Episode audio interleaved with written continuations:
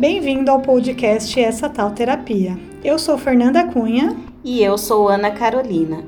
Queremos compartilhar com você o quanto a coragem de conhecer a si mesmo pode te levar a ter uma vida mais leve e saudável. Vamos, Vamos juntos? Prazer imenso estar aqui com você, com vocês, né? Na verdade, que estarão aqui hoje com a nossa live, né, Carol? Muito obrigada, Michele, por você ter aceitado participar dessa live com a gente. Eu gosto muito do seu trabalho, já vi lives suas no seu perfil. Então, uhum. seja bem-vinda. E novamente, muito, muito obrigada.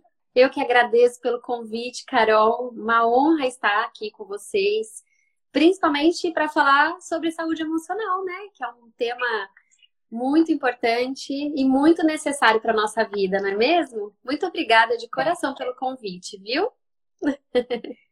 Nós que agradecemos. A Fernanda, que é a minha companheira no, no podcast dessa terapia, ela também está participando da live, então muito provavelmente ela faça alguns comentários, algumas perguntas.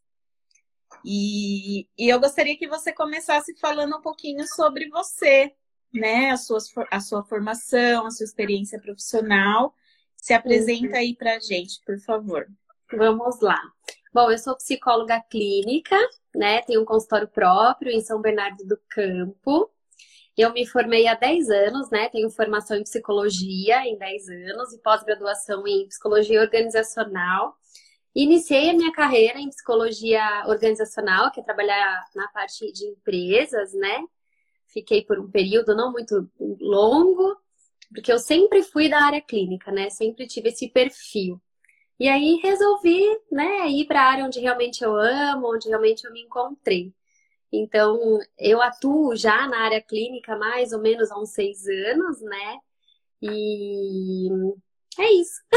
é difícil falar é. isso, né? Tem aí uma trajetória profissional de mais ou menos uns 10 anos. Né? Atendo os adolescentes à terceira idade, né? Tem um público bem extenso, né? Esse, uhum. é, faixas etárias, muita. Você muita atende demanda. adulto, criança, idoso? Então, eu atendo Todas... adolescentes até a terceira idade, até idoso, né? Ah, entendi. Não tá. atuo na psicologia infantil, né? Legal onde é, mais identifico se mesmo. psicóloga também não ia querer atender criança, não. Ah, é? é. Eu, eu, acho, que, que eu não. É. É, eu acho assim, é maravilhoso, né? Psicologia infantil, eu admiro muito, eu tenho muitos amigos que trabalham, né? Eu admiro demais. Mas eu assim, eu sou um pouquinho coração mole com criança, sabe? Acho que ah, talvez porque eu sou mãe, né? Ai, nossa, uma criança chorando, aquilo já me pega, sabe? Aí eu falo, bom, limite, né? Acho que todos nós temos. Já atuei com crianças, né? Já atendi. Foi uma experiência maravilhosa. Mas hoje eu preferi mais para esse nicho mais da fase mais adulta. Ah, legal, legal. Isso aí. E eu gostaria de começar, então, é, assim, pedindo para você fazer uma, né, um algum, uma explicação para gente sobre como é o processo de luto. Uhum. E aí a gente não, não quer falar sobre o processo de luto somente com relação ao falecimento de um ente querido, né? É mais para a gente entender esse processo em todas as perdas que a gente tem ao não é não é só uma, né? Ao longo da vida a gente tem perdas de relacionamento, perda de emprego, perda de bens uhum. materiais, uhum. né? E como que a gente, Sim, como é que é esse luto que a gente precisa trabalhar? Sim. Bom, o luto é um processo, né, de uma perda de algo que seja significativo para nossa vida, né? Como você mesma disse, o luto não se dá apenas com a morte. Nós vivemos lutos a vida inteira, né, de certa forma, de algo que seja significativo. Pode ser sim a perda de um emprego, o, o término de um relacionamento, né? Uh, uma mudança, né? A gente às vezes passa por um processo de mudança de casa, enfim, isso traz sim uma, uma relação com o luto, um contato muito forte com o luto, né?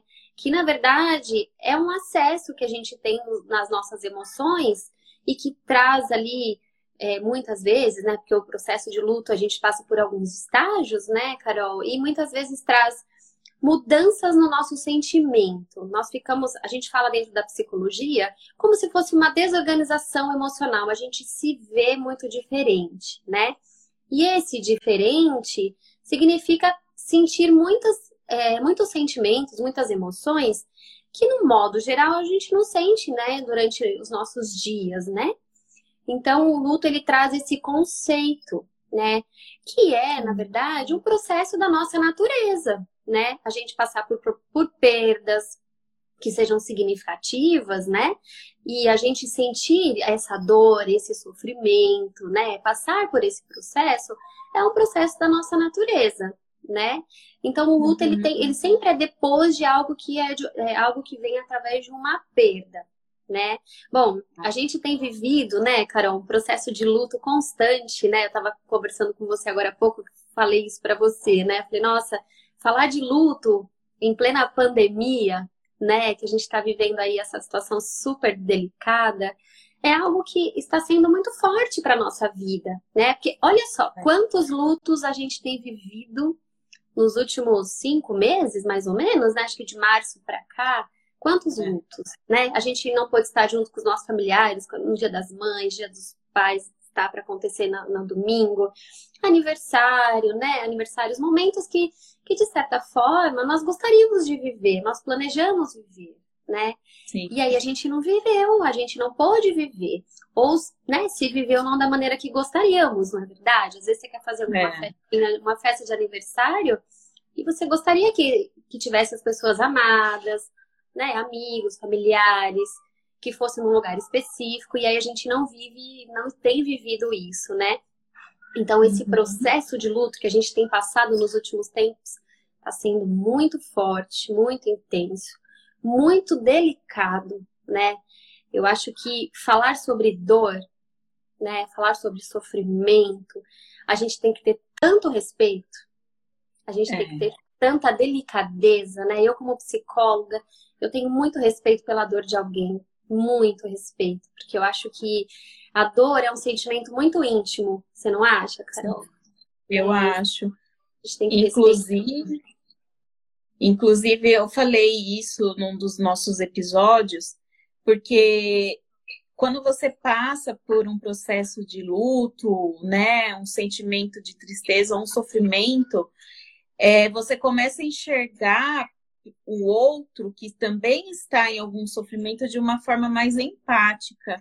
Porque, assim, eu lembro que quando a minha mãe faleceu, em 2016, eu uhum. sofri muito, foi uma dor muito grande, assim, de, uhum. de, ser, de chegar até ser uma dor física mesmo. Uhum. E aí, quando fui na casa de uma amiga minha, na mesma semana, eu fui na casa dessa amiga e minha amiga estava chorando muito, ela estava triste, uhum. é, estava até de cama, porque tinha rompido um relacionamento. Uhum. E aí ela uhum. falou assim para mim, amiga, é, me desculpa porque eu tô aqui chorando e você tá passando por um sofrimento muito maior que o meu. E eu falei para ela, não, amiga, você não precisa me pedir desculpa porque sofrimento é sofrimento. E foi a partir dali que eu comecei a entender que a gente não pode diminuir o sofrimento de alguém.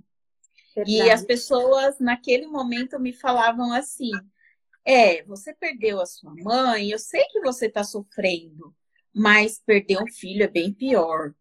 E aí eu falava, gente, como pode as pessoas diminuírem o sofrimento de alguém assim, né? Porque assim, independente, não era meu filho, era minha mãe. Não, não... E eu olhava para minha avó sofrendo e eu não via nada de diferente no meu sofrimento. Uhum. Entendeu? Entendi, é verdade. Dor é dor, não importa a condição. Pode ser bens materiais também, né? Pode ser, eu acho que é por isso que eu disse que a gente tem que ter muito respeito, tem que ter muita empatia. E cada pessoa vive a dor da forma que ela necessita. Não existe Sim. regra.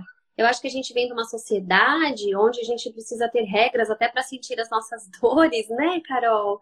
Não tem regra, é. não tem prazo Não tem, não existe. Gente, se existe uma coisa que não é uma lógica, é o ser humano, né? É, Cada é. pessoa lida com o processo de luto de uma maneira, né? Cada pessoa lida de uma maneira. Tem pessoas que elaboram o seu luto de uma forma mais rápida, de uma forma mais serena, porque de certa forma está mais fortalecido emocionalmente para viver aquilo. Tem pessoas que não, que é uma dor muito profunda, que vai lá no fundo do uhum. poço e depois ela volta, né? Eu acho que não tem como a gente comparar essa dor, né? Eu acho que é uma coisa muito séria. Eu, eu, eu sempre digo isso, sabe? É, em todos os canais que eu posso, para os meus pacientes, para os meus amigos, familiares, respeite a dor do outro.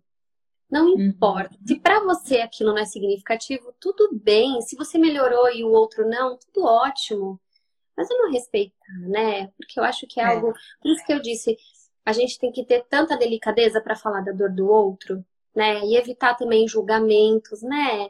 Nossa, fulana já tem três meses que perdeu alguém e tá aí chorando. Nossa, né? Porque também, sabe, Carol, tem pessoas que têm muita dificuldade de lidar com a dor do outro, né? É. As pessoas, a gente vem de uma cultura, né? A gente vem de uma sociedade que a gente não é preparado para dor. A gente é uhum. preparado para o outro lado, para dor não. Nós pais, eu tenho um filho, né, de cinco aninhos, eu falo de, sobre morte com ele, sobre a dor ah, com ele. Eu, eu acho tão importante muito, sabe por quê? Ele pode ter um bichinho de estimação, ele ter uma, ele ter a morte, né, do bichinho de estimação, que é uma coisa que é natural. Ele pode Sim. ter outras perdas, perdas da vida dele desde a infância, que faz parte do processo da nossa natureza. Mas eu penso uhum. que quando a gente fala, quando a gente sabe, né, que aquilo existe, não é o obscuro, né? Eu acredito que não é que nós não iremos sentir a dor, mas ela pode ser sentida de uma forma melhor, de uma forma melhor no sentido de eu sei como é que funciona. Eu até brinco, é igual quando a gente vai tomar vacina, você sabe que vai doer. É. Então você vai preparada, você sabe que vai doer, né? Então Sim. eu acho que é muito importante, assim, até a sociedade, a gente falar muito, né? É maravilhoso, né, Carol? A gente está tendo essa oportunidade de fazer essa live, né?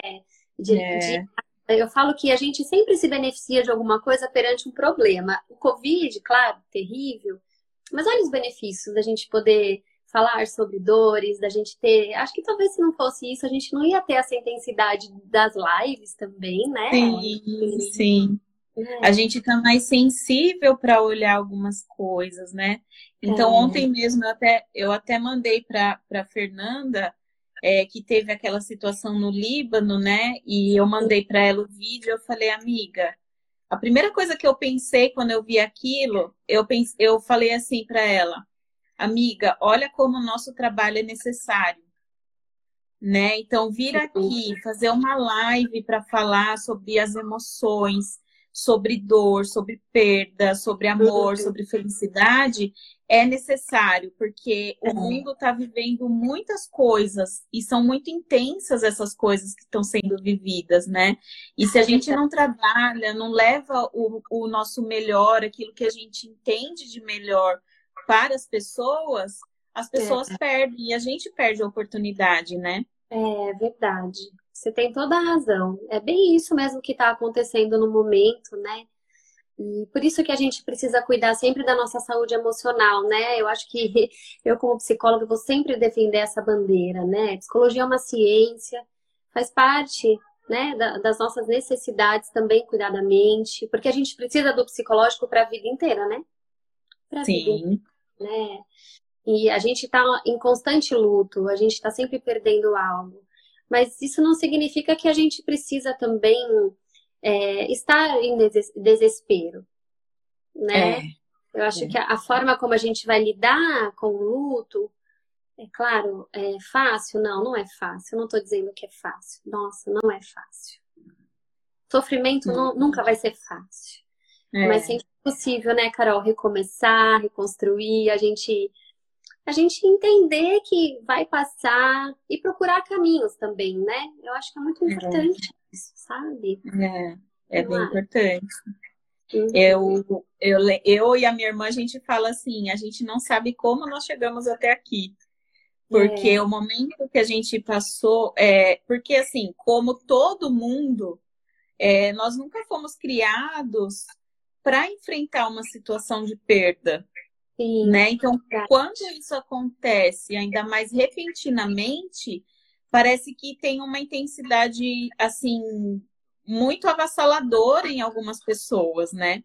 É. Eu sou muito sensível, então para mim é, foi muito difícil. Tanto que eu fui no médico porque eu queria que o médico tirasse minha dor, né? Então, e, e em, em compensação, tem pessoas que passam por uma perda e, por exemplo, vai trabalhar para se sentir melhor, vai encontrar pessoas para se sentir melhor, uhum. né? E cada um tem a sua, é, a sua forma específica de sentir, né? É. Cada um tem a sua necessidade de cuidar da sua dor, né, Carol? É. Né? E, e tem uma pergunta aqui da Fernanda que aí já entra numa outra questão que eu ia te perguntar. Tá, pode é, perguntar. tem tempo certo para a gente viver o luto? Assim, tem um limite hum. e que e que a gente, caso não trabalhe esse luto em nós, o que que ele pode acarretar na nossa vida, nas nossas emoções? Uhum, sim, olha só. As literaturas falam que o luto considerado, vamos dizer, normal, né, saudável, é até mais ou menos um ano, né? Mas não dá para a gente rotular que, como eu te falei, cada pessoa vive no tempo que ela necessita. Porque a literatura fala que depois, mais ou menos, desse período, já se torna um luto mais patológico. Entende? Uhum. Por que o primeiro ano? Qual é a, o conceito disso? Todo se deve ter passado, acredito isso em relação à sua mãe, mas todo primeiro é muito difícil. Primeiro dia das mães, primeiro Natal, primeiro aniversário, né? É sempre muito mais difícil, porque é o novo ainda, é tudo muito estranho. E a partir uhum. depois do segundo ano, me parece, né, que as coisas ficam um pouco mais leves, né? Isso falando do é. luto em relação à morte, que acaba que a gente associa muito também, né? É. Então, o luto, ele não tem de certo. Ele tem, assim, existe, né, considerado na literatura um período, mas ressaltando que cada um tem a sua necessidade, né? Como eu falei também, Carol, o luto, ele faz parte da nossa natureza. Nós temos essa a necessidade, né? É um processo após essa perda significativa que nós vamos passar, né? Uhum. Então é um processo natural do nosso emocional, certo? É. E quando nós não vivemos o luto, né? Quando a gente negligencia esse luto, sabe? Quando a gente tá ali com aquela dor e a gente coloca lá para debaixo do tapete, né? Porque é até por um mecanismo de defesa o luto faz a gente sentir a dor. E quem é que gosta de sentir a dor? Ninguém gosta. Não, eu não gosto. Eu também não. É. Então, é. Então, o luto, o mecanismo de defesa, faz com que a gente pegue essa dor e a gente feche nossos olhos, coloque para debaixo do tapete, né? A gente reprime, uhum. né? Que é um, um termo utilizado tecnicamente na psicologia. A gente reprime, a gente guarda aquela dor numa gavetinha e a gente vive. A gente tem a falsa sensação que tá tudo bem, que a gente não tá sentindo aquela dor, que tá tudo ótimo. A, a, gente, em algum momento da nossa vida, a gente teve assim um momento que a gente, uma, a gente sabe que uma pessoa teve uma perda e a gente fala, nossa, ela tá tão bem, parece que ela não, não entendeu ali. É, é. Quem já não passou por isso, né? Então, assim, isso é um mecanismo de defesa, mas não é o ideal. Por quê? Esse luto, como eu expliquei, como é da nossa natureza, é uma necessidade nossa, em algum momento ele vai aparecer. Em algum momento ele vai precisar ser vivido.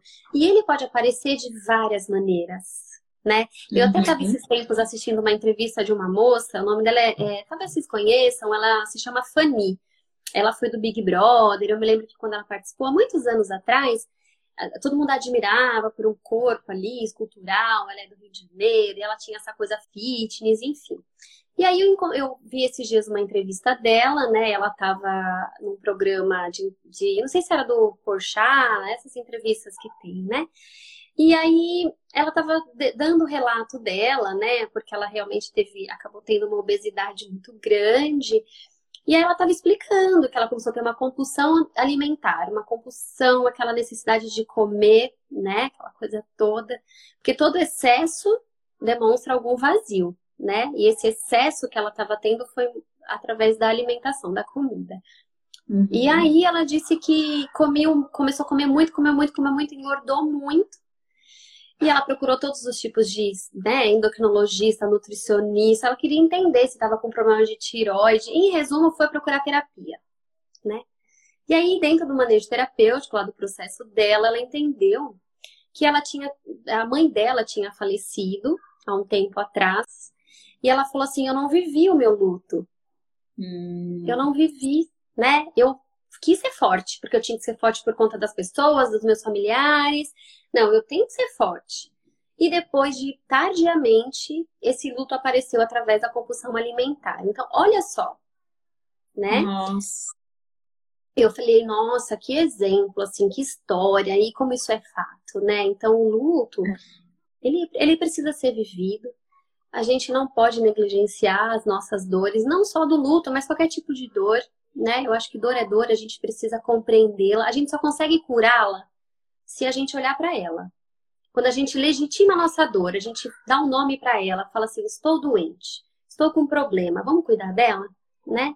Então eu acho que é muito isso que as pessoas precisam entender. Espero que que a gente possa juntas mostrar isso para a sociedade, né? O quanto é necessário e tá tudo bem sentir a dor, né? Não é, Carol?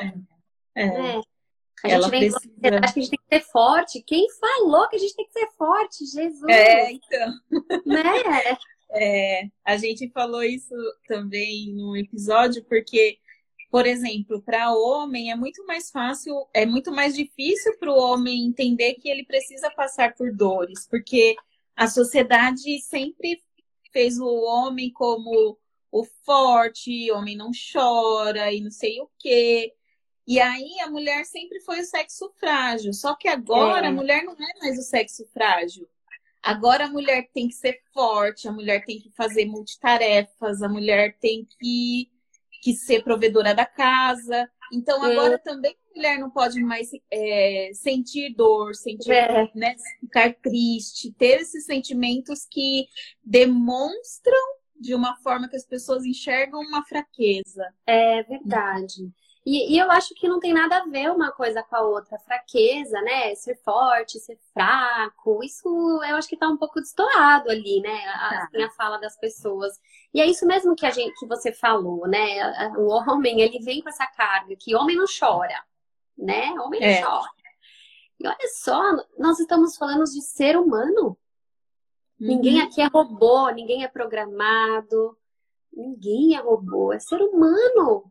E, é. e, qual é o problema de chorar? Agora, uma coisa muito interessante, Carol, que eu tenho um público, né, assim, de pacientes, eu tenho um público muito grande masculino. Olha que bacana.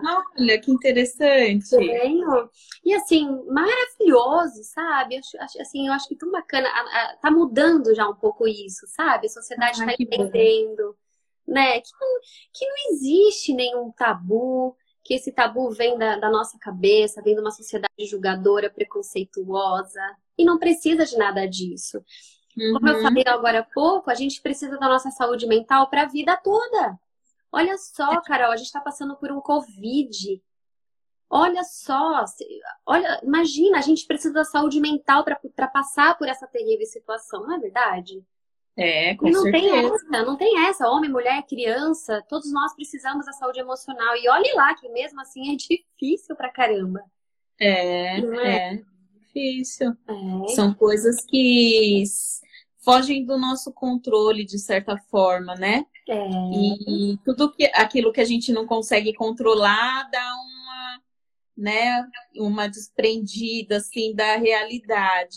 E é. eu percebo que depois que começou a pandemia, a gente passou por diversos processos, né, Michele? Sim. É, teve o início, que foi uma coisa assim de que ninguém sabia mesmo se acontecia, não acontecia, o que que era. Uhum. E depois a gente passou por um momento de que todo mundo estava muito feliz porque em casa estava se descobrindo, estava produtivo, não sei o quê. Uhum. E agora, é, me parece que, que tá diminuindo um pouco aquela euforia, uhum. é, no sentido que, assim, eu passei por, por diversos momentos de bastante desânimo em casa, porque é. É, eu, eu tô em quarentena desde março. E uhum. agora, com essa tal de flexibilização e tudo mais, a gente não sabe muito bem ainda o que está acontecendo. Então, isso eu entendo que vem bem ao encontro do que você falou, de que todo esse processo da pandemia é um processo de luto, porque a uhum. gente consegue identificar as fases dele, né? Perfeito. Em tudo que a gente tem vivido, a negação, é, a raiva, a tristeza uhum. e a barganha, né? Ai, nossa, eu até pedi outro dia, eu falei para minha tia, ó, oh, deixa eu ir aí ver a minha avó eu fico de máscara, não toco em nada, eu só quero ver e sentir o cheiro dela. Sei. Ai, então, eu acho que é mais fácil. É, são todos esses processos que a gente está vivendo todo mundo junto, né? É verdade. E a gente também já está, nós, nós também já estamos, né, nessas, nessas fases do luto, do Covid, né, até na fase de aceitação, porque a gente está vivendo, eu falo que o Covid, ele veio de várias, ele trouxe várias fases. Olha, a gente acessou todos os nossos sentimentos nessa, nesse uhum. Covid, né, porque eu falo que a primeira fase foi a fase do pânico, né, todo mundo em pânico, começou é. aquela é. coisa, socorro, que pânico, né, aquela coisa, você começa a ver tudo parando, ônibus, não pode sair de casa, aí começa a ter notícias ruins, foi o pânico. Depois a gente foi para uma segunda fase que foi assim entender e até achar que tá gostoso ficar em casa ou até mesmo uma fase diferente da do pânico, meio que a gente foi se adaptando àquela situação, porque nós seres humanos nos adaptamos ao que é, ao que é bom e ao que é ruim também, né? É, Passa é. por esse processo de adaptação do que é ruim, né? Então, uhum. É, assim, realmente testou muito a nossa resiliência em muitos momentos. E agora, a gente está numa fase que é muito difícil, porque a gente está numa fase, a gente está na aceitação, a gente aceitou o problema, não no aceitar de achar que foi bom, não nesse sentido, mas nós estamos mais, ah, né, a gente está mais mesmo? assim, é, ah, fazer o quê? A gente está, né, ah, vamos ficar até o final do ano assim, até ter a vacina, enfim que é até um pouco perigoso, né, da gente ter um é. pouco desse, desse, relaxamento, porque a situação está acontecendo, mas a gente se adaptou. A gente parou é. de prestar atenção na quantidade de mortes, enfim. Mas você vê exatamente essa coisa do luto no Covid. E eu fico assim como psicóloga pensando, sabe, Carol? Meu Deus, como é que vai ser isso lá na frente? Como é que vai ser com as crianças, né? Meu Deus. Eu tô tendo uma demanda muito grande de pacientes de idosos, né? Porque ele já, ele já tem, assim, uma coisa muito, muito intensificada de solidão, né? Alguns, é, alguns abandono, de é, alguma então, forma, assim, né? É, eu fico preocupada como é que vai ser, é, né? As consequências dos lutos vividos na quarentena, vivido no Covid, né? Sim. Eu espero muito e faço até assim um apelo para as pessoas que estejam aqui, procurem ajuda psicológica, Procurem. Procure coisas que possam te beneficiar, te acalmar, né? Lugar de acolhimento, de escuta. Procurem ajuda. Porque a gente às vezes acha que não tá na consequência, que a gente tá dando conta, tá no controle, né, Carol? Que você falou, não, a gente tá no é, controle, é. tá tudo bem. É. é. Mas a saúde mental, a doença emocional, ela, ela chega lentamente. Ela vem devagar, a gente não percebe. Então precisa cuidar, né? Uhum, precisa. É bem sorrateira essa, é. essa doença, né? Muito. E, a, a, eu só vou fazer uma pergunta voltando lá para as nossas é, nosso mecanismo de defesa. A Thay perguntou se hum. o estado de choque nas situações ele é de alguma forma uma, um mecanismo de defesa nosso. O estado de choque? É, quando Olha, acontece. Não o estado de choque perante uma perda, no caso, uma né? perda, uma tragédia, né? Essas coisas que a gente vê por aí e Sim. até quando acontece com as pessoas, igual a Silvia que eu estava falando com você hoje, Sim. da sua live com a Silvia. Sim, eu acho que não é um mecanismo de defesa. Eu acho que o choque ele tem uma relação de contato com a realidade, né? aquela realidade, a gente passa por uma transformação, a gente passa por uma desordem emocional.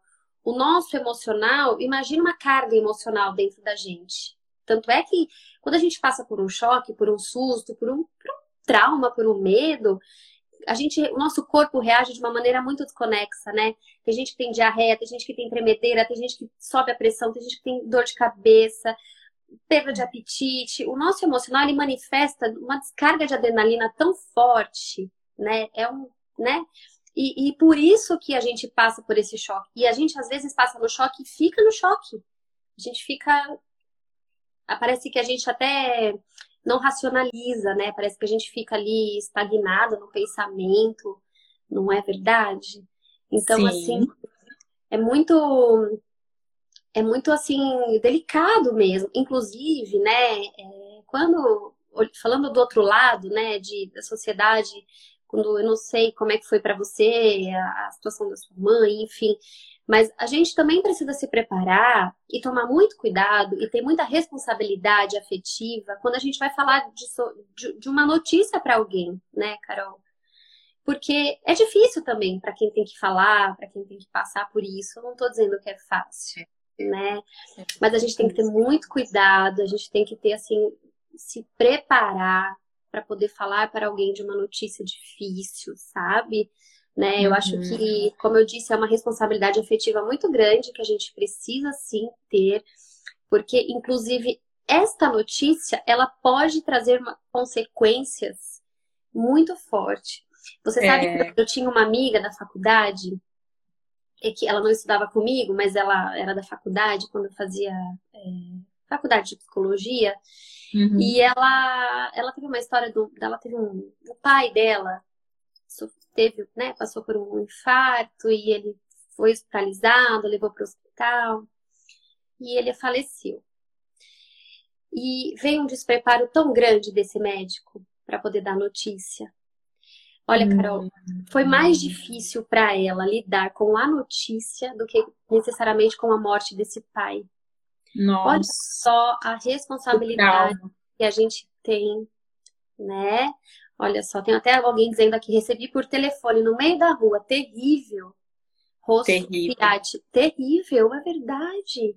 Então, a minha, a minha irmã colocou aí que ela recebeu por mensagem no WhatsApp. Ah, ela é sua irmã. Então, olha só, né? Então, assim, é tão, é muito preocupado, assim, a gente precisa ter muita preocupação, a gente precisa, assim, ter preparo, a gente precisa se colocar no lugar do outro, né? A gente, eu acho que, que é muito sério. Por isso que eu falei, né? Falar de sofrimento, a gente tem que ter muito respeito, muita delicadeza, porque olha, é. isso pode ser realmente algo muito forte, né, para a vida de alguém.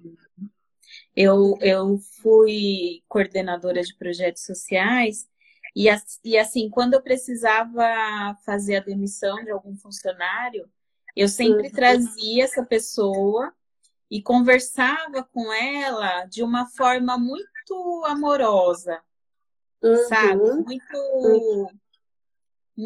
É, muito de respeito, porque eu sei que quando você perde um emprego, não é algo que você quer, mesmo que você queira. Né? Então, mesmo que a pessoa tá lá e fale, ah, nossa, não aguento mais trabalhar aqui, uhum. quando você chega e fala para a pessoa, ó, oh, você não faz mais parte do, do nosso quadro de funcionários, ela não está esperando aquilo, é. né? Então eu sempre tive essa essa forma de falar para que a pessoa entendesse que eu ela não estava sendo descartada. Perfeito. Né? Eu acho que, que é essa, essa nossa necessidade de acolher o outro de, de todas as formas, independente do, do papel que você ocupe. É verdade. Né? É verdade, eu concordo e parabéns, né, por você realmente ter essa, essa delicadeza, essa empatia, né? Eu acho que é isso mesmo. Não é, adianta, eu a gente não pode, né? É, eu desenvolvi isso depois do que eu falei, né? Depois que, a, que eu perdi minha mãe. A minha Sim. tia tá falando que é, foi ela que escreveu aqui, que ela recebeu a notícia, ela é, perdeu a irmã dela, né? E aí elas contam que quando elas começaram a receber a notícia, elas falavam assim, ó, não vamos mandar no grupo, porque a, Meire, que era a irmã gêmea da minha mãe, ela já tinha, ela tem cirurgia, né, cardíaca, ela não poderia saber assim de supetão. Então, ah. ó, não vamos mandar no grupo, porque tem que ir lá para falar com ela. E aí uma delas mandou aonde? No grupo. Ah. Hum. Mandou no grupo aonde a minha tia tá. Então ela ficou, de qualquer forma, ela ficou sabendo pela pela mensagem no grupo do WhatsApp. E aí que é aí entra naquilo que você falou, que poderia ter acarretado uma outra tragédia na família, poderia. de certa forma, né? Claro, claro. Mas as pessoas ficam transtornadas também. É, verdade. A gente não tá aqui nem para julgar, né, Carol? Porque eu acho que a gente tá nesse mundo para evolução. A gente não, como a gente falou, né, a gente vê como as coisas se conectam. A gente vem de uma sociedade onde a gente não foi preparado para falar sobre isso. A gente não gosta nem de falar de coisa ruim, é, né? Morte, morte atrai, né? O pessoal fala, ai, não fala de morte, é. não né?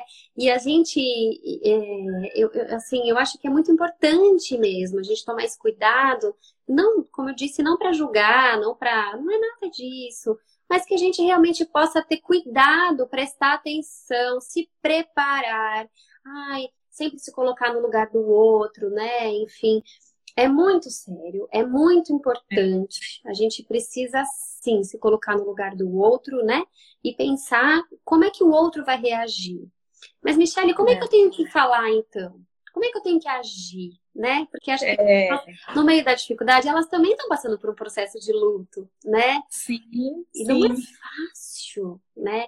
Eu acho que o primeiro, o primeiro passo é você acolher né? Vamos acolher, vai acolhendo, né?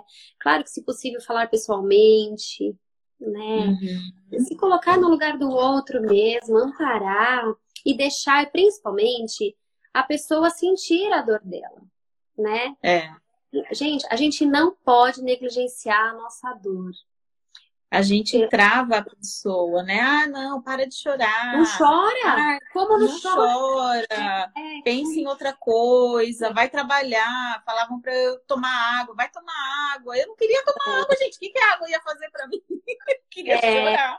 E eu acho também, né, que as pessoas, eles querem ajudar de Elas... alguma maneira. Eles querem é ajudar. A intenção é a melhor, né? É, dias eu assisti uma live de uma psicóloga que eu gosto muito, e ela estava contando que a mãe dela estava internada no hospital e a mãe dela não gostava de cobrir os pés. Aí ela falava assim, que toda visita que chegava cobria o pé da mãe dela. Aí a mãe dela ficava brava, sabe? Aí quando a visita saía, a mãe dela, ai que saco, todo mundo que chega aqui cobre meu pé. E aí, assim, olha que coisa engraçada. E eu falei pra pensar, falei, acho que eu faria o mesmo, acho que eu ia chegar, eu ia cobrir o pé, porque a gente também é. esse lado de querer ajudar, né? E aí, assim, ela, ela foi tão importante, assim, ela ter dito isso, porque eu comecei a prestar atenção também, sabe? De falar assim, é isso mesmo.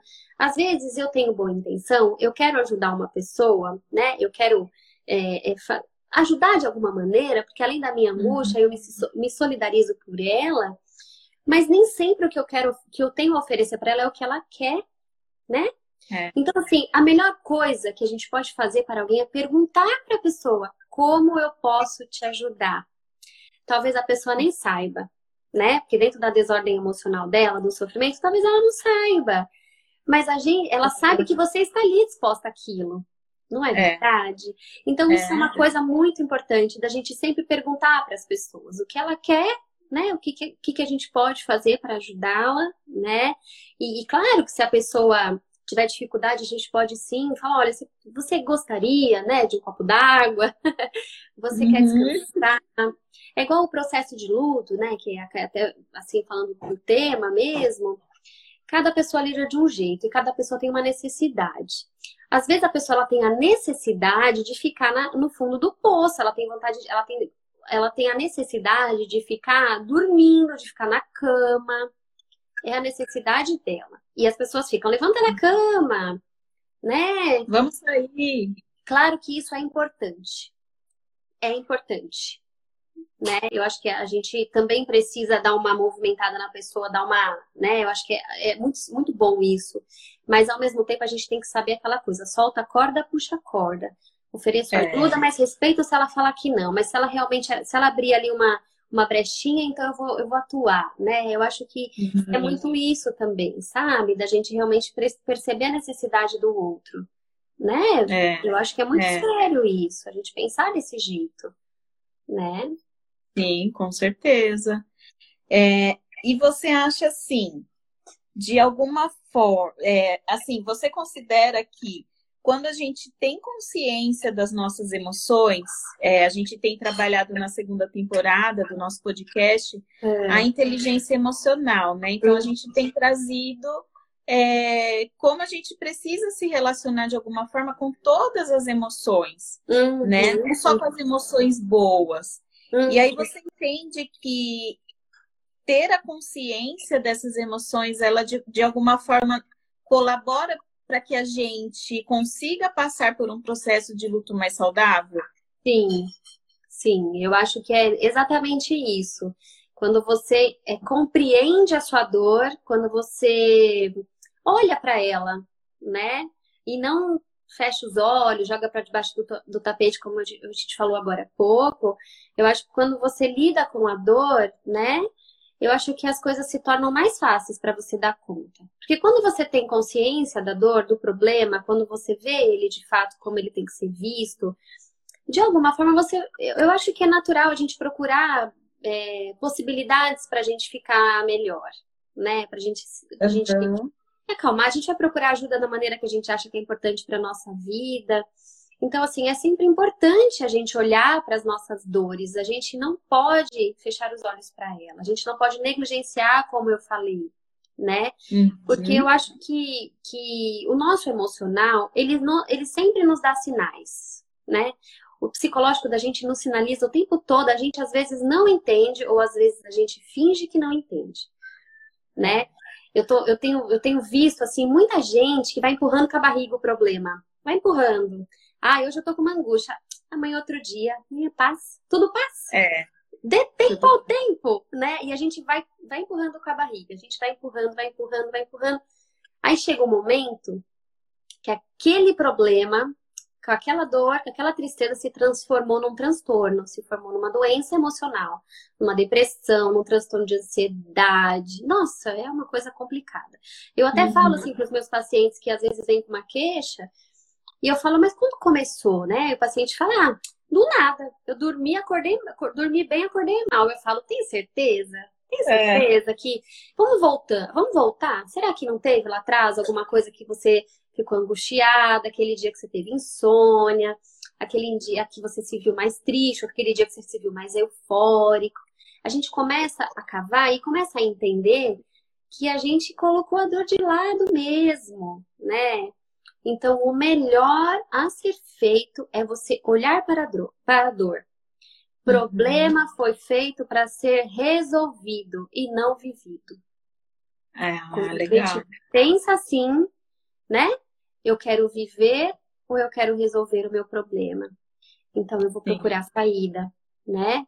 Aí, nossa, dá até um. Parece que até alivia o coração quando a gente pensa assim, né?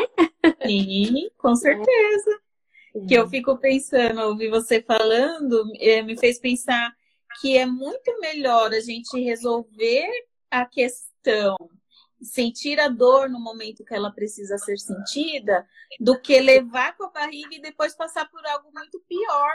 Porque é. o transtorno mental, né, a depressão, a ansiedade, síndrome do pânico, é algo do extremo, né, que, é. que corre o risco até de você é, ter muito mais dificuldade de sair daquela situação. Né? Eu passo por processo de depressão. É, já tive duas crises assim bem fortes e uhum. eu sei que não é legal e, e eu não é o lugar que eu quero voltar, uhum. né? Eu quero sofrimento, né? É muito sofrimento. Se talvez tivesse trabalhado a situação quando ela deveria ser trabalhada, é, uhum. muitas outras coisas poderiam ter sido dissolvidas e não chegar uhum. no extremo, né? É verdade. E também é um processo de maturidade emocional para você conseguir ver isso, né, Carol? Né? Eu sim, acho que isso é, é importante a gente pensar nisso, assim, dessa, dessa maturidade. Eu, eu acredito que você tenha procurado ajuda, né? Porque é importante que as pessoas saibam que existem recursos, né? Existe saída. Sim. Né? A gente não precisa segurar, né? Eu acho que a gente está uhum. passando, atravessando uma evolução tão maravilhosa, que as pessoas estão entendendo isso. Eu não preciso sofrer dessa maneira, eu posso procurar ajuda, né? Da maneira que eu acho que é importante para minha vida.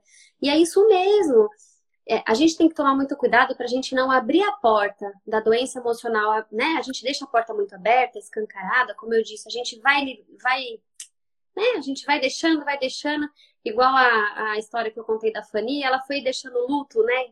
A mãe é, dela faleceu é. e ela não viveu o luto. E ela foi deixando, é. e quando veio, olha só o que aconteceu com a vida dela, né? Então, assim, é muito importante, sim, a gente tomar cuidado. Todos nós, Carol, não tem classe social, não tem nada. Ser homem, mulher, criança, adulto, todos nós, seres humanos, nós temos vulnerabilidade para ter doença emocional. Todos nós. Ah, legal. Somos, é, bom, é bom você falar isso, porque às vezes até a gente que passa pelo processo fica pensando, ai, nossa, é de família. Né? Ah. Olha como o fulano é bom, né? E eu sou assim, eu é. tenho essa essa situação na minha cabeça, né? Exatamente. Claro que algumas doenças, por exemplo, uma depressão, ela pode vir sim de uma questão genética, mas ou ela, ou ela pode vir perante algum problema, algum trauma, enfim, né? Algum sofrimento que desencadeia num quadro depressivo, sabe? Mas é muito assim, a gente precisa é, tomar cuidado, né? A gente precisa uhum. cuidar da nossa, da nossa saúde emocional. A gente precisa olhar para ela, né? Com, com essa ótica, né? Tomar muito cuidado. Porque é, essa coisa de, de as pessoas acharem, né, que ah, você tem depressão porque é fraco, né? Ih, tá reclamando do que? Tem tudo na vida, né? E não é assim que é. funciona, né? Eu acho que todos nós estamos passíveis disso, assim como a questão física, que todos nós podemos ter um problema físico, né? Uhum. A gente cuida da nossa saúde, pelo menos deveríamos, né? Para não ter é. nada físico, mas mesmo assim isso não, não, não nos. É, como é que fala? Não nos impede Sim. de ter. É. A questão emocional é a mesma coisa, ninguém tá ileso, ninguém tá. É, tem que tomar é. cuidado. Eu não sei se as pessoas sabem aqui, nem não vou fugir do tema, mas só para dar exemplificar, eu sou psicóloga e eu tive depressão pós-parto. Olha só. Nossa, psicóloga é. com depressão pós-parto? É, psicóloga teve depressão pós-parto. É assim mesmo. O cardiologista ele pode ter sim um problema no coração, o endocrinologista pode ter, né, um problema, enfim. Eu acho que é muito importante as pessoas entenderem isso, que faz parte da gente, né? Mas é. a gente pode, né, na, na verdade, procurar recursos. A gente pode entender. Não precisa. Eu falo assim, não é um atestado de óbito. Calma, gente, não é um atestado de óbito. Você está assim por uma questão psicológica, vamos procurar ajuda, vamos procurar entender o que, por que, que você está lidando assim com essa dor, por que está sofrendo tanto, né? É, então, é. assim, é, é, algo que, que faz parte da vida, né? E eu acho que quando a gente compreende, as coisas parecem que ficam mais claras, né? Eu acho que aí dá uma clareada, ai, né? Ai, é assim mesmo, é assim mesmo que funciona. Se você é, é. ser humano, você está vulnerável, mas então cuida, né? E se acontecer, procure ajuda, não é assim? Uhum. Sim. Né? E, e eu acho que isso está tão mais em evidência hoje, é, porque a gente não é acostumado a lidar com as nossas vulnerabilidades. É. Por quê? Porque é o que a gente já falou, tem toda essa questão de, da sociedade, de ser forte, de ser o melhor. É, uhum. eu, eu, falei outro dia no, no episódio que, ó, eu fiz terapia desde 2013 com a mesma psicóloga. Sim. E só agora eu descobri que uma das coisas que me travam na vida é o meu medo de errar, o meu medo de não ser perfeita. Uhum. Então, quando eu entro, é, quando eu tenho o encontro com essa minha necessidade, essa minha vulnerabilidade, de alguma forma é, é onde eu consigo trabalhar aquilo para sair, né? Para para melhorar, para não uhum. ter aquele peso de uma pessoa que precisa ser perfeito o tempo inteiro, né? Exatamente, um processo imenso de autoconhecimento e que é maravilhoso, né? Ah, como nossa. é bom a gente se conhecer, né? Como é bom. É muito bom, é libertador, né? Nossa, a gente sempre fala. Ótimo, eu acho que é, todo mundo deveria ter a oportunidade de fazer terapia, né? Eu sei que a gente está aí numa caminhada, nem sempre é acessível, que infelizmente, né, ainda a gente está na luta para que seja acessível para todo mundo. Mas existe também, tente, né? Se você não pode pagar um psicólogo, uhum. tenta pelo convênio. Se você não tem convênio, tenta procurar pela rede pública. Não é fácil pela rede pública, tenta procurar nas faculdades. Eu não sei se as pessoas sabem, toda faculdade de psicologia obrigatoriamente tem a clínica. E você pode passar a fazer terapia pela clínica da faculdade, que é maravilhoso. Ah, tem legal. faculdades que não cobram, tem faculdades que cobram um valor simbólico eles são atendidos por, por, por é, estudantes do quinto ano, né, que é o último ano da faculdade. Eles têm uma supervisão maravilhosa do professor, é maravilhoso, né? Então, olha só, e as pessoas precisam saber, tem muito, tem muito psicólogo também que ajuda, né, que acaba que faz ali de uma maneira importante. Assim, ajuda no é, sentido é. de deixa, deixa acessível para o paciente, né? Sim. Claro, o psicólogo é o trabalho dele, lógico, tem um valor imenso, tem um custo, mas assim, procurar de alguma maneira, né? Uhum. Eu acho uhum. que procura, né? Procura, é. vai atrás, você vai encontrar. É, né? eu acho que isso é, é muito bom. Eu falei até no episódio que a gente deu uma entrevista para o podcast do Felipe Alecrim, que se chama Extremamente. E aí eu falei que. Ai, gente, eu acabei esquecendo. Perdi, falei. Perdi o raciocínio. É porque tem que prestar atenção no que você está digitando nas, nas, perguntas. É, a gente fica vendo as perguntas. Na verdade, foi assim. É. É, agora Lembrou? eu lembrei. Tá. Lembrei. Ele falou, ele perguntou pra gente como que o que, que a pessoa precisa para para ela começar, para ela ir atrás de um de uma ajuda profissional. Aí eu é. falei para ele, sabe o, o, Narcóticos Anônimos, os passos lá do A, ah, sei lá. É, a primeira coisa é você reconhecer que você precisa de, de ajuda. Exatamente. Né? E, porque quando a gente começa a, a pensar que nós somos autossuficientes, é aí que começa a grande dificuldade da gente viver uma vida tranquila, né? Exatamente, exatamente. A gente acha que a gente dá conta de tudo e muitas vezes a gente nem imagina. E tem tanta coisa inconsciente, tem tanta coisa lá de trás, né? É. E a gente não tá ali visível para nós, né? Literalmente isso, né, Carol? É verdade, é uma coisa muito é. que as pessoas precisam prestar atenção nisso, né? É, é. Não, ah, eu, se eu pudesse, eu colo colocaria uma psicóloga num potinho e ficaria conversando o dia inteiro com a ah. psicóloga. Ah. eu amo esse tema, amo mesmo. É assim. É tão bom. Eu sou suspeita, né? Eu também amo, e eu amo cuidar das, das pessoas. Eu tava hoje pensando, meu Deus, como eu sou feliz eu trabalho com o que eu amo, ai, como é gostoso, né? Enfim. E como é, é gostoso também quando eu vou na minha terapia, né? Que eu faço terapia há muitos anos, eu falo, ai, como é bom me redescobrir, entender meus, meu lado luz, meu lado sombra, né? Porque nós temos os ah, dois lados, né? Eu acho que cuidar da gente é um carinho com a gente mesmo, né? A gente, a gente ter essa essa relação com a gente, a gente lidar com as nossas dificuldades, porque a gente passa por problemas, por dificuldades a vida toda, seja diversos, financeiro, conjugal, filhos, é, crises, é, crises existenciais que nós temos muito também. Nós mulheres temos isso, nossa, socorro, né? É, TPM da é. vida. né? E assim, eu acho, e é tão bom a gente conseguir lidar com tudo isso, né, de uma forma assim mais, mais forte mesmo, né? Porque o processo terapêutico, a terapia, até muitas pessoas acham que a gente pode, deve procurar terapia também quando está ali com algum problema, né? Quando a gente está ali atravessando uma dor, um sofrimento. Mas isso, isso também não precisa ser nesse formato, né? Eu acho que você, uhum. Eu acho que você procurar terapia, ele só vai te trazer benefícios, né? O processo de autoconhecimento nem sempre significa um, uma dor, um problema, um trauma.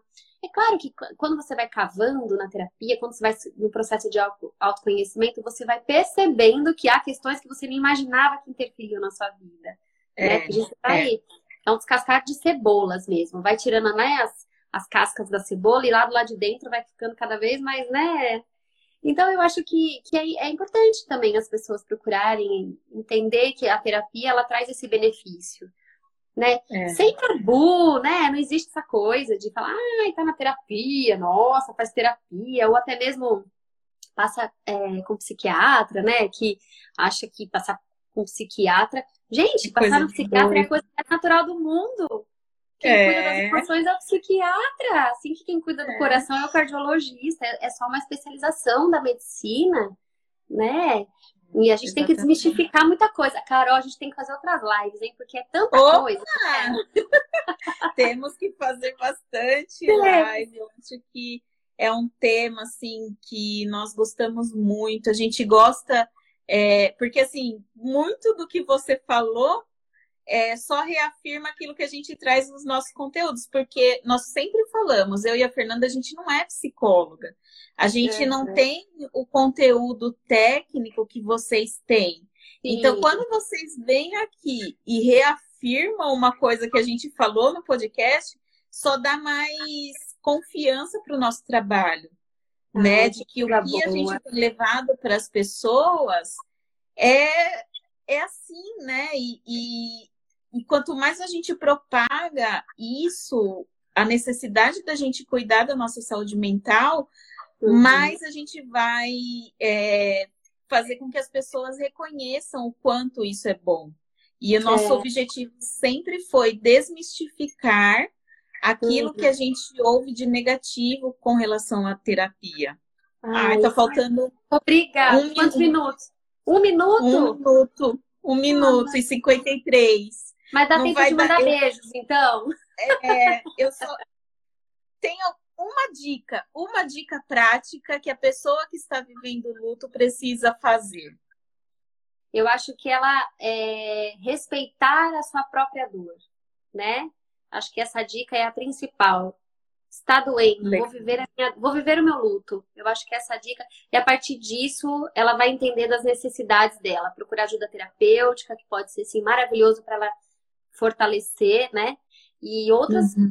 outras é, necessidades que ela tenha para poder elaborar esse, essa dor, esse luto. Então, aceite, aceita que dói menos. Ah, legal, adorei. Eu também. Bom, agora Muito acho que acabou, né, Carol? Acabou, muito obrigada. Vamos marcar outras, outras Vamos. lives, outros bate-papos assim, descontraídos e de uma forma que as pessoas conseguem interagir e se identificar, né, no que a Com gente está falando. Fala pro pessoal me seguir aí no meu Instagram também, a gente vai Sim.